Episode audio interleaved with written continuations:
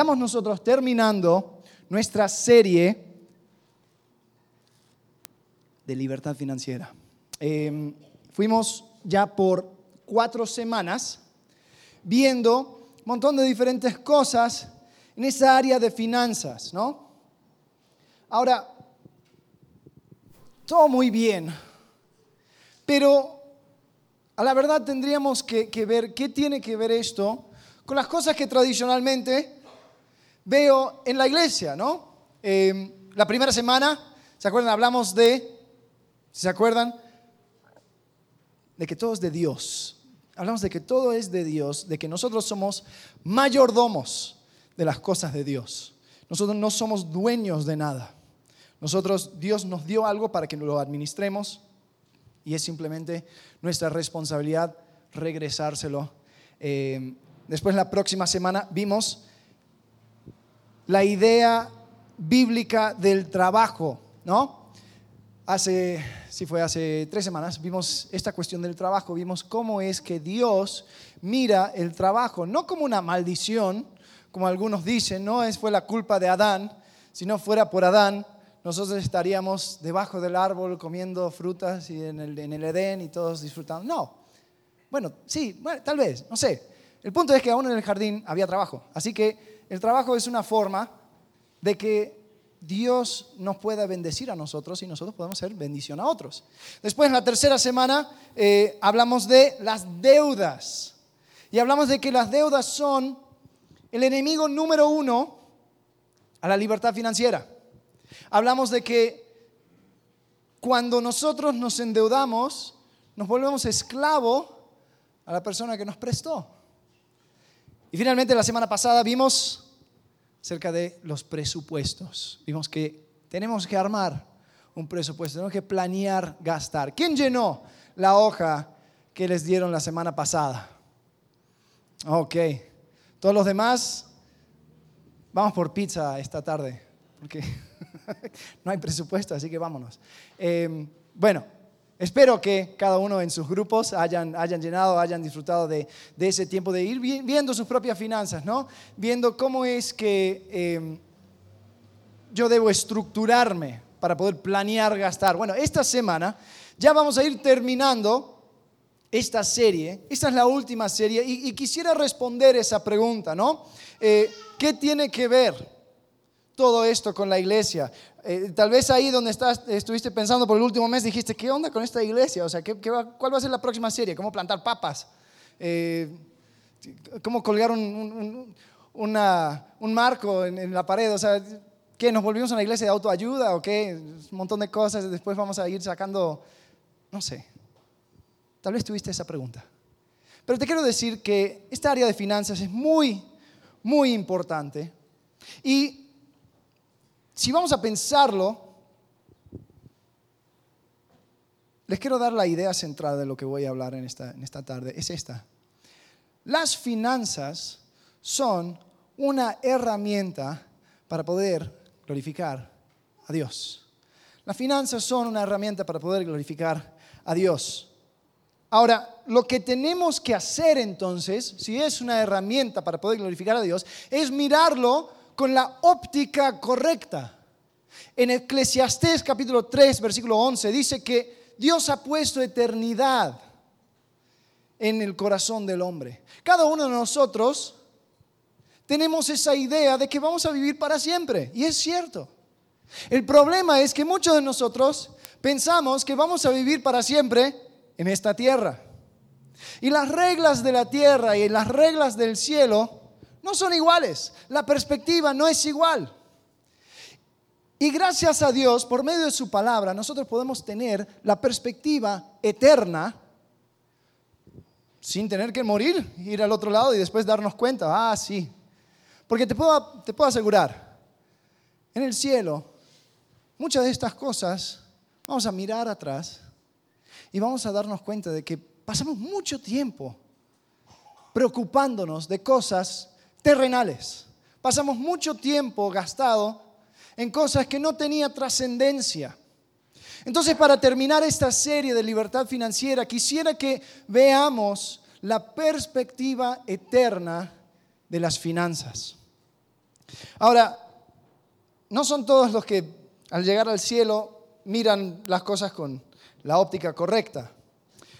Dice que hubo un hombre que pasó mucho tiempo, muchos años, eh, invirtiendo y comprando terrenos y haciéndose muy rico.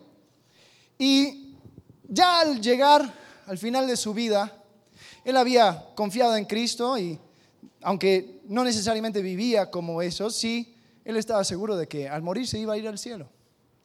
Y este hombre, él empezó a orar y él empezó a decirle a Dios, Dios, yo sé que voy a ir contigo en unos, en poco tiempo. Pero Dios, yo he pasado tanto tiempo ganando y haciendo, invirtiendo y tengo tantas riquezas. Me daría mucho pesar tener que dejarlo todo. Dios, te pido que me permitas llevar algo conmigo al cielo. Dice que al estar orando por varias semanas, le llega una respuesta, un ángel se le aparece. Ahí está el ángel. Dice, muy bien, hemos escuchado tu oración y Dios me aprobó eh, darte un permiso único para que lleves una maleta al cielo contigo. Así que tenlo preparado y al momento de morirte te vas a poder llevar una maleta.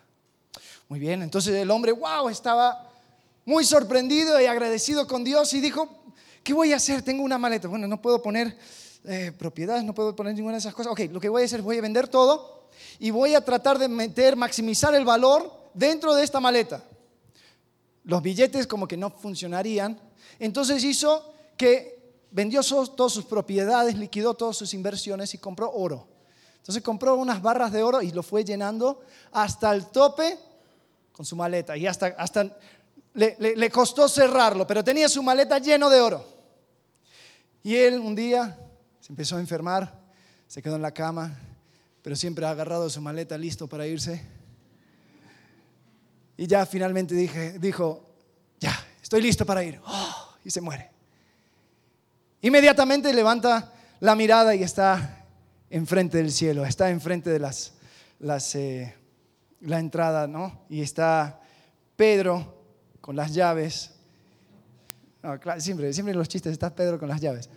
Pero bueno, el punto es que ahí está y dice, bueno, hola, ¿qué tal? A ver, ¿estás en la lista? Ah, sí, estás en la lista, pero esa maleta no se puede traer nada. No, no, no, yo tengo permiso, dice. Yo tengo permiso, me dieron permiso especial para traer una maleta. Ah, ok. Eh, sí, sí, sí, habla con, con el ángel, con, con Gabriel. Ok. Eh, ahí aprieta el botón y dice, Gabriel, podrías venir aquí adelante. Llega Gabriel, Dice Gabriel, se hablan entre ellos, ¿no? En secreto. Ah, Pedro dice, sí, al parecer Dios te aprobó una maleta, pero yo tengo que inspeccionar el contenido. Entonces ahí pasa y le sale el rojo. Lo tiene que poner encima de la, de la mesita, tiene que abrir todo. Y abre la maleta y mira lo que trae dentro. Y mira al hombre y mira de vuelta lo que, lo que tiene adentro. Y mira el hombre y dice, ¿qué trajiste? Pavimento.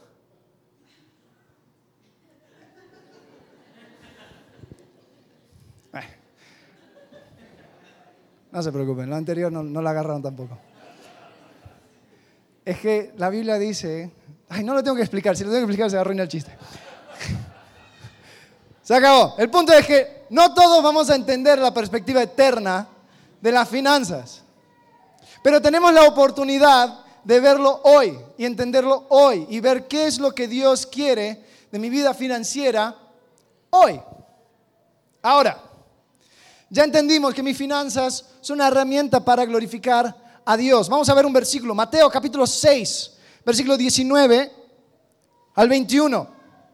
Dice, no os hagáis tesoros en la tierra donde la polilla y el orín corrompen y donde ladrones minan y hurtan, sino haceos tesoros en el cielo, donde ni la polilla ni el orín corrompen y donde ladrones no minan ni hurtan. Porque donde esté vuestro tesoro, ¿qué dice? Allí estará también vuestro corazón. Ok. ¿Cómo va a cambiar tu perspectiva? un segundo después de entrar a la eternidad.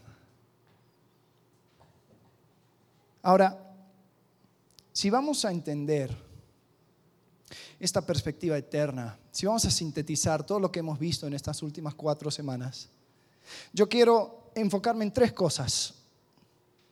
La primera cosa, debo ser fiel en mis finanzas. Segunda cosa, debo ser humilde con mis finanzas.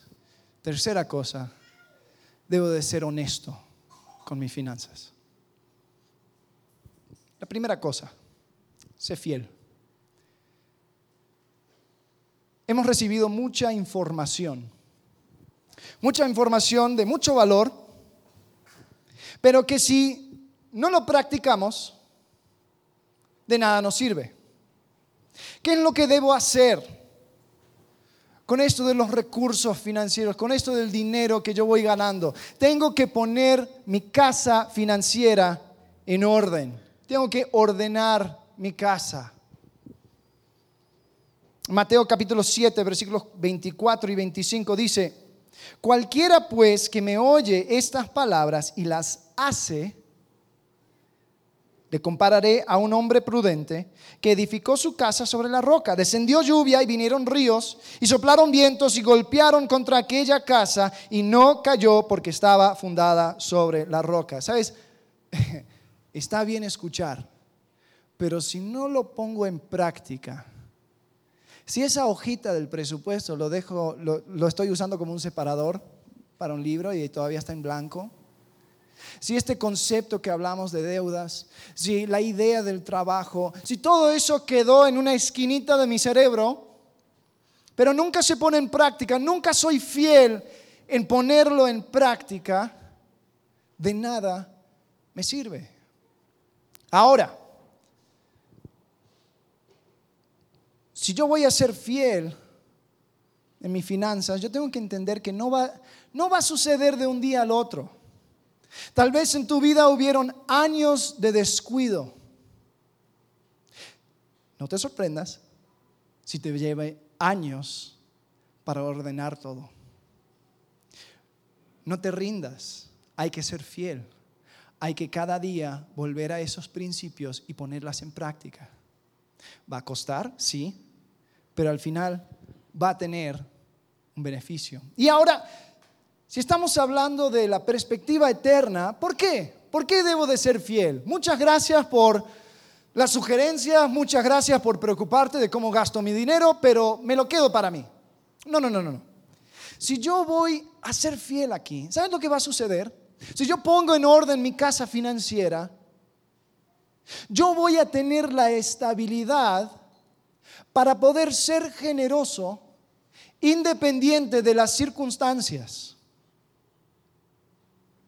En Hechos capítulo 11, versículos 26 al 30, dice, y se congregaron allí todo un año con la iglesia y enseñaron a mucha gente. Y a los discípulos se les, llama, se les llamó cristianos por primera vez a Antioquía. En aquellos días, unos profetas descendieron de Jerusalén a Antioquía. Y llevándose uno de ellos, llamado, eh, levantándose uno de ellos, llamado Ágabo, daba a entender por el Espíritu que vendría un gran hambre en toda la tierra habitada, la cual sucedió en el tiempo de Claudio. Entonces los discípulos, cada uno conforme a lo que tenía, determinaron enviar socorro a los hermanos que habitaban en Judea, lo cual, lo hicieron, lo, cual en efecto hicieron enviándolo a los ancianos por mano de Bernabé y de Saulo. Ahora, ¿qué sucedió aquí en esta historia? Había una iglesia de gentiles en una ciudad llamada Antioquía. Estaba un poco más al norte de Jerusalén, pero estaba todavía en la zona que se consideraría Palestina, un poco, eh, un poco al norte. Y llega un profeta y dice, oye, Dentro de poco va a llegar una hambruna, va a llegar una sequía, van a haber problemas y va a afectar a todo el mundo conocido. Otras palabras para esto a veces se traduce como todo el imperio romano. Y estos discípulos, estos hermanos en Antioquía, ¿qué hicieron? Dijeron, oh no, hay que empezar a juntar, no vamos a sobrevivir. No. Abrieron sus carteras y dijeron, los hermanos en Jerusalén, yo quiero ayudarles. ¿Cómo puedo ayudar? Y dice, cada uno conforme a lo que tenía, dio algo. Ahora, eso solamente es posible cuando yo tengo mis finanzas en orden. Yo puedo ser generoso independiente de las circunstancias. ¿Por qué?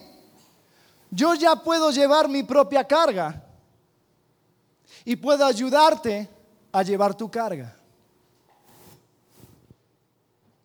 Por eso hablo de la fidelidad. Por eso digo que hay que ser fiel en poner en orden todo. En Hebreos capítulo 12, versículo 1, dice así, por tanto nosotros también, teniendo en derredor nuestro tan grande nube de testigos, despojémonos de todo peso y del pecado que nos asedia. Y corramos con paciencia la carrera que tenemos por delante. Ahí menciona dos cosas, pecado y peso. El peso no siempre es pecado, pero el peso estorba mi carrera. Es posible que en tu vida tu situación financiera es un estorbo para glorificar a Dios y no es una herramienta. Lo que nosotros tenemos que hacer es ajustar las cosas de tal manera que nuestras finanzas sean una herramienta para poder glorificar a Dios. Y la primera cosa que yo tengo que hacer ahí es ser fiel, ser fiel en cumplir con las cosas que hemos aprendido, los principios bíblicos. También parte de esta fidelidad es planear dar, planear dar. Muchos de ustedes ya lo hicieron al armar su presupuesto, al saber qué es lo que entra, qué es lo que sale, cuánto puedo contribuir para diferentes cosas, ¿no? Y eso es muy bueno. Pero lo que yo te quiero desafiar a hacer es poner prioridades a tu presupuesto. Que primero lo que hagas es poner como primera prioridad el dar, después ahorrar y finalmente vivir con el resto. Primero dar, después ahorrar y finalmente vivir con el resto. No porque era Mike Tyson que dijo, todos tienen un plan hasta que te dan una bofetada en la cara. Sí, todos tienen un plan hasta que algo, sale, algún imprevisto, ¿no? Tengo un choque, me enfermo y lo que sea. Y hay, adiós presupuesto. Pero si yo ya pongo mis prioridades, digo, no, primera cosa que voy a hacer es voy a dar, después voy a ahorrar y finalmente voy a vivir en el resto. Ahí es donde yo planeo dar y puedo ser generoso de manera constante. Yo puedo ser constante en mi generosidad. En 1 Corintios 16, 2 dice, cada primer día de la semana, cada uno de vosotros ponga aparte algo, según haya prosperado, guardándolo para que cuando yo llegue no se recojan entonces ofrendas. Ahí dice, según hayas prosperado, me está hablando de un porcentaje de ingresos. Tengo que planear dar, tengo que poner eso aparte y decir, ¿sabes que Dios me ha bendecido con tanto? Yo voy a ser fiel en este tanto. Yo voy a ser generoso, voy a practicar la generosidad. Ok, la primera cosa, ser fiel. La segunda cosa, sé humilde, humilde. En esta área de mis finanzas, si yo quiero tener una perspectiva eterna, tengo que ser humilde. La humildad, si lo vamos a tomar, si vamos a tomar la, la definición de Filipenses capítulo 2, la humildad es considerar a otros como más importantes que ti mismo. ¿No? Y después todo, en todo Filipenses eh, capítulo 2 nos da ese ejemplo. Haya pues en vosotros este mismo sentir que un Jesucristo, etcétera, etcétera, etcétera, etcétera. Una humildad que nos da como ejemplo. Ahora, si yo voy a ser humilde con mis finanzas, yo voy a entender que mis finanzas son para bendecir a otros. O sea, no todo es para mí. No todo que yo gasto es para mí. El apóstol Pablo, cuando él estaba tratando de explicar esto a la iglesia en Éfeso, él está lidiando con muchos nuevos, nuevos cristianos, personas que habían salido de una cierta forma de vivir y ahora querían vivir siguiendo el ejemplo de Cristo, pues tenían muchas cosas que aprender. En Efesios capítulo 4, versículo 28, él está hablando a los, ladrones, los ladrones que habían conocido a Cristo. Muchas gracias. Ahora hay que hacer cambios. Dice, el que hurtaba, no hurte más, sino trabaje haciendo con sus manos lo que es bueno, para que qué?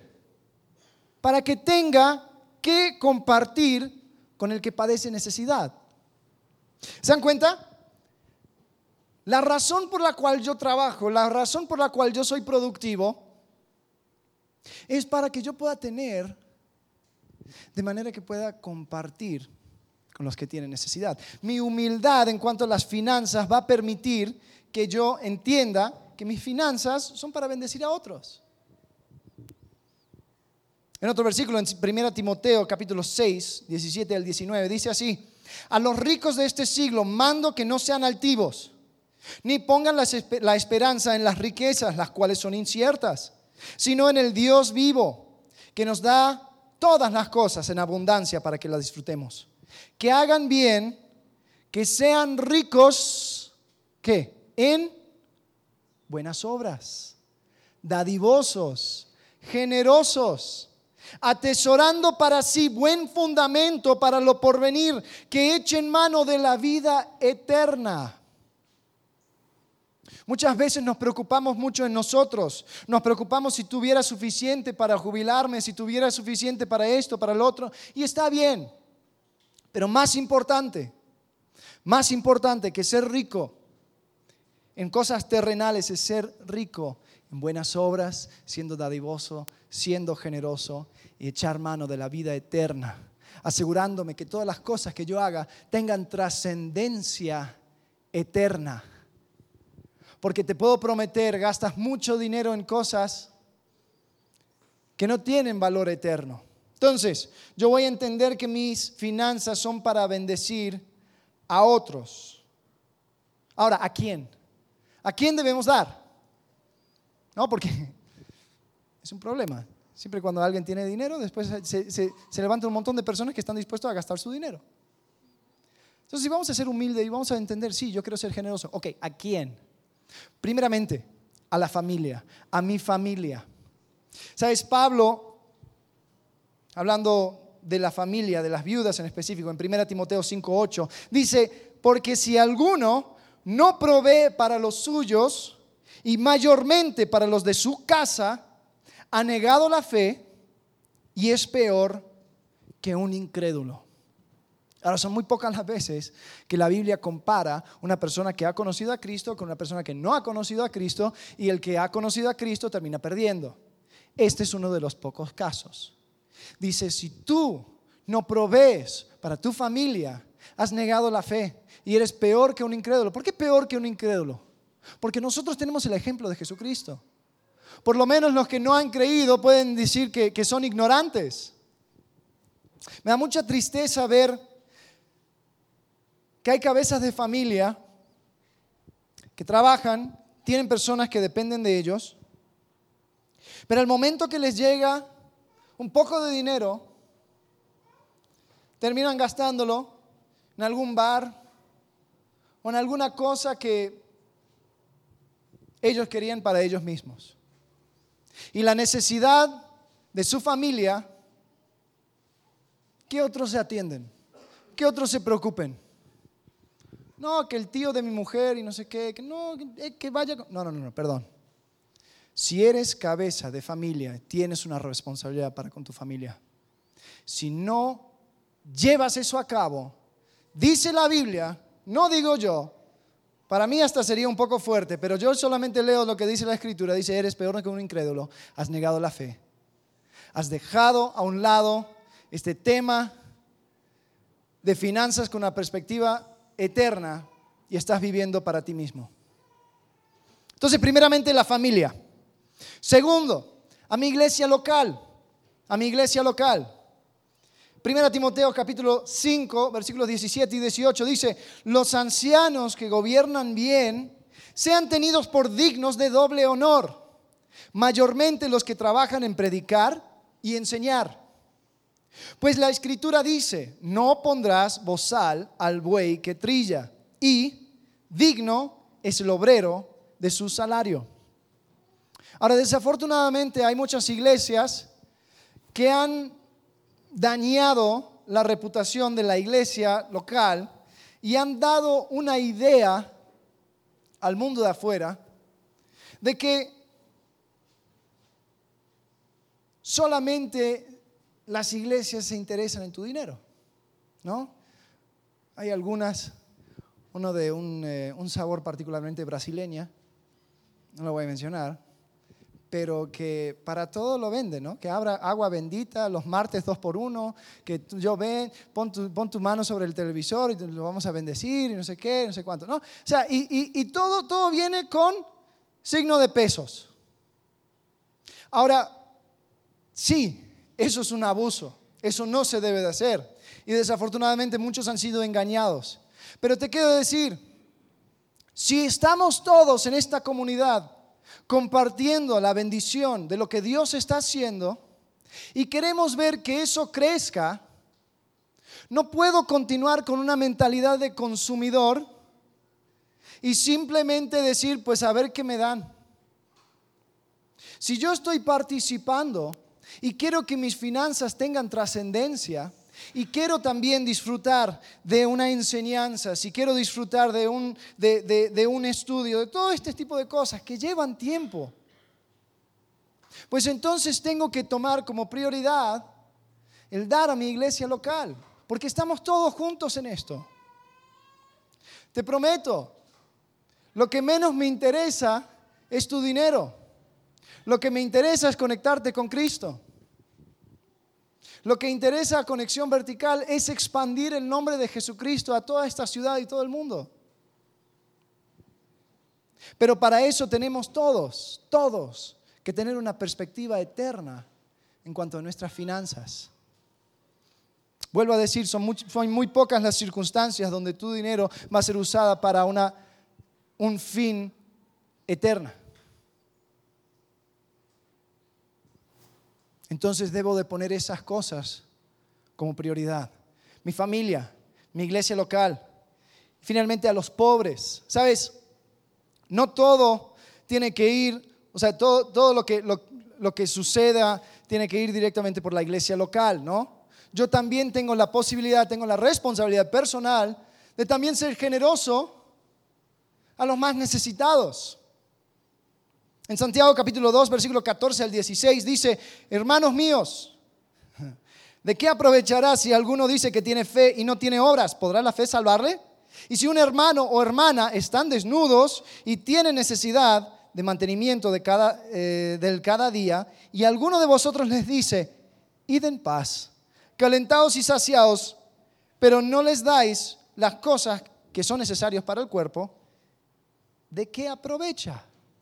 Sabes, yo tengo una responsabilidad personal de también dar a las personas más necesitadas. Y, es personal, ¿eh? Es más, a veces algunas, algunas formas de, decir, ve, id en paz, es saciado y no sé qué, es decir, ay, pues llama al pastor a ver, a ver qué podemos hacer, qué se puede hacer, ¿no? Pero tú tienes los recursos para resolver el problema inmediatamente. Bueno, yo tengo una responsabilidad personal de dar, de ser generoso. Mi familia, la iglesia y los pobres. Si yo voy a ser humilde, yo voy a tomar, me voy a tomar a mí mismo como menos importante que los demás y voy a entender que mis finanzas no son solamente para mí, también voy a ser humilde en entender que mis riquezas no se quedan conmigo. Mis riquezas no se quedan conmigo. Yo me voy a morir un día. Jesús habla de una parábola en, en Lucas capítulo 12, versículo 16 al 21. Dice, también les refirió una parábola diciendo, la heredad de un hombre rico había producido mucho. Y él pensaba dentro de sí diciendo, ¿qué haré? Porque no tengo dónde guardar mis frutos. ¡Ah, qué problema buena! Y dijo, esto haré. Ya tengo la respuesta.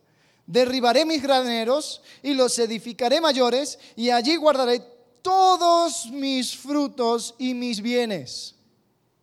Y diré a mi alma, alma, yo no sé quién habla así, pero alma, muchos bienes tienes guardado para muchos años. Repósate, come, bebe, regocíjate. Pero Dios le dijo, necio, esta noche vienen a pedirte tu alma. Y lo que has provisto, ¿de quién será? De tu suegra.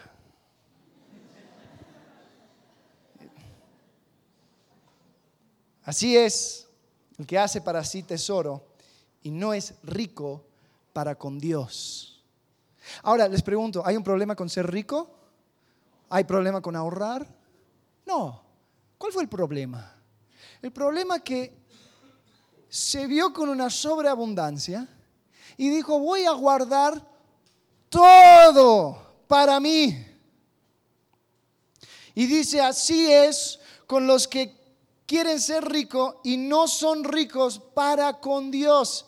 Y después en versículo 34 repite esto, dice, porque donde está vuestro tesoro, allí estará también vuestro corazón. Yo debo de ser suficientemente humilde para entender que un día mi tiempo llegará, que un día todo se va a acabar.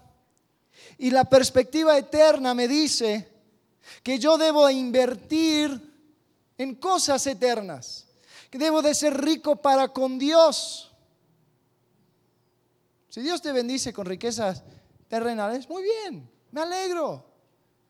La pregunta es, ¿cómo estás usando esas, esas cosas para que sea herramienta para glorificar a Dios? Tus finanzas son una herramienta para glorificar a Dios. Por último, vamos a ser fieles, vamos a ser humildes, vamos a ser honestos, vamos a ser honestos. ¿Sabes? Si yo voy a ser honesto en esta área de mis finanzas, yo tengo que entender que yo no puedo glorificar a Dios si no estoy manejando mis finanzas de manera íntegra. Yo no puedo glorificar a Dios con mis finanzas si no lo estoy manejando de manera honesta. Hubo un caso en el libro de Hechos, en capítulo 5, donde dos personas, llamados Ananías y Zafira, ellos quisieron hacer algo muy bueno quisieron dar dinero a la iglesia para que no, ellos puedan ser de bendición a muchas personas. Y en Hechos capítulo 5, versículo 1 dice, pero cierto hombre llamado Ananías con Zafira su mujer vendió una heredad y sustrajo del precio, sabiéndolo también su mujer, trayendo solo una parte, la puso a los pies de los apóstoles y dijo, Pedro, Ananías, ¿Por qué llenó Satanás tu corazón para que mintieses al Espíritu Santo y sus trajes del precio de la heredad? Reteniéndola. ¿No se te quedaba a ti? Y vendida. ¿No estaba en tu poder? ¿Por qué pusiste esto en tu corazón? No has mentido a los hombres, sino a Dios. Al oír Ananías estas palabras, cayó y expiró. Y vino un gran temor sobre todos los que lo oyeron. Ahora, una vez más, el problema no fue que ellos dieron una parte. No, habría, no, no, no, sería problema. Si ellos darían, dijeron, no, tengo esta propiedad, se vendió en un millón de pesos, eh, pero nosotros tenemos nuestros gastos, vamos a, vamos a aguantar, vamos a tener 500 eh, mil pesos y les vamos a dar a ustedes 500 mil pesos. Bien, no hay ningún problema. El problema era que ellos querían llevarse toda la gloria y decir, ah, se vendió todo esto y estamos simplemente dándole a ustedes. Era mentira. Era mentira. Ahora, les quiero decir algo. ¿Tú sabes por qué cuesta tanto ser honesto en esta área de las finanzas? ¿Sabes por qué cuesta tanto ser honesto en las finanzas? Porque hay personas que viven una vida intachable en cada área excepto mis finanzas. ¿Por qué? Porque ahí es donde tengo más para ganar con la mentira. Tal vez en una relación yo cuente una mentira de mí mismo, la única cosa que voy a ganar es que la persona piense un poco mejor de mí. Pero por cambiar un numerito, por poner un cero más en un papelito, me puede llegar uh, un beneficio enorme. Por eso tienta tanto el ser deshonesto en mis finanzas. Y les quiero decir algo. Si el propósito de mis finanzas es para ser una herramienta para glorificar a Dios, Dios no va a usar una herramienta sucia. Dios no va a usar una herramienta sucia. Entonces, si voy a ser fiel, si voy a ser humilde, también tengo que ser honesto. Tengo que ser honesto en esto. Otra parte de la honestidad también es reconociendo que yo no puedo hacer esto solo, reconociendo de que mi naturaleza me va a alejar de la generosidad. Primera Timoteo capítulo 6, versículo 9 al 11 dice, porque las que quieren, los que quieren enriquecerse caen en tentación y lazo y en muchas codicias necias y dañosas que hunden a los hombres en destrucción y perdición, porque raíz de todos los males es el amor del dinero, el cual codiciando a algunos se extraviaron de la fe y fueron traspasados de muchos dolores. Mas tú, oh hombre de Dios, huye de estas cosas y sigue la justicia, la piedad, la fe, el amor, la paciencia y la mansedumbre. ¿Por qué dice que debemos huir de estas cosas? ¿Sabes por qué? Porque nuestra naturaleza nos va atrayendo a eso. Nosotros, por naturaleza, somos orgullosos, somos envidiosos, somos codiciosos y queremos eso. El amor al dinero. Sin embargo, tenemos que ser honestos y reconocer de que mi naturaleza está podrida y de que solamente con una relación con Cristo voy a poder finalmente tener libertad de mis finanzas. En Colosenses capítulo 1, hablando de Jesús, dice, vosotros estáis completos en Él. Vosotros estáis completos en Él. Y sabes que a la medida que yo voy entendiendo que yo estoy completo en Cristo, yo no necesito ninguna otra cosa más. Se me van quitando esas ganas de ir acumulando para mí mismo. Se me hace más fácil tener una perspectiva eterna en cuanto a las finanzas. Mi conexión con Cristo. Jesús dijo, separados de mí nada podéis hacer. Y les quiero decir, muchas veces el amor al dinero ni siquiera tiene que ver con dinero. Estoy tratando de tapar un vacío con el dinero. Estoy tratando de hacer que todos me reconozcan, que todos vean que soy grande, que soy importante, que llevo mi, todo, tipo de cosas de, lujo y wow, que, todos me aprecien. Y me meto en problemas, y me meto en problemas, y me meto en más problemas. Pero si entiendo que soy completo en Cristo, que estoy completo en Cristo, no necesito nada más. Dice, todas las cosas que pertenecen a la vida y la piedad nos han sido dadas mediante su divino poder. Yo no necesito nada más. Eclesiastés capítulo 5, versículo 10, con esto termino. Dice, el que ama el dinero no se saciará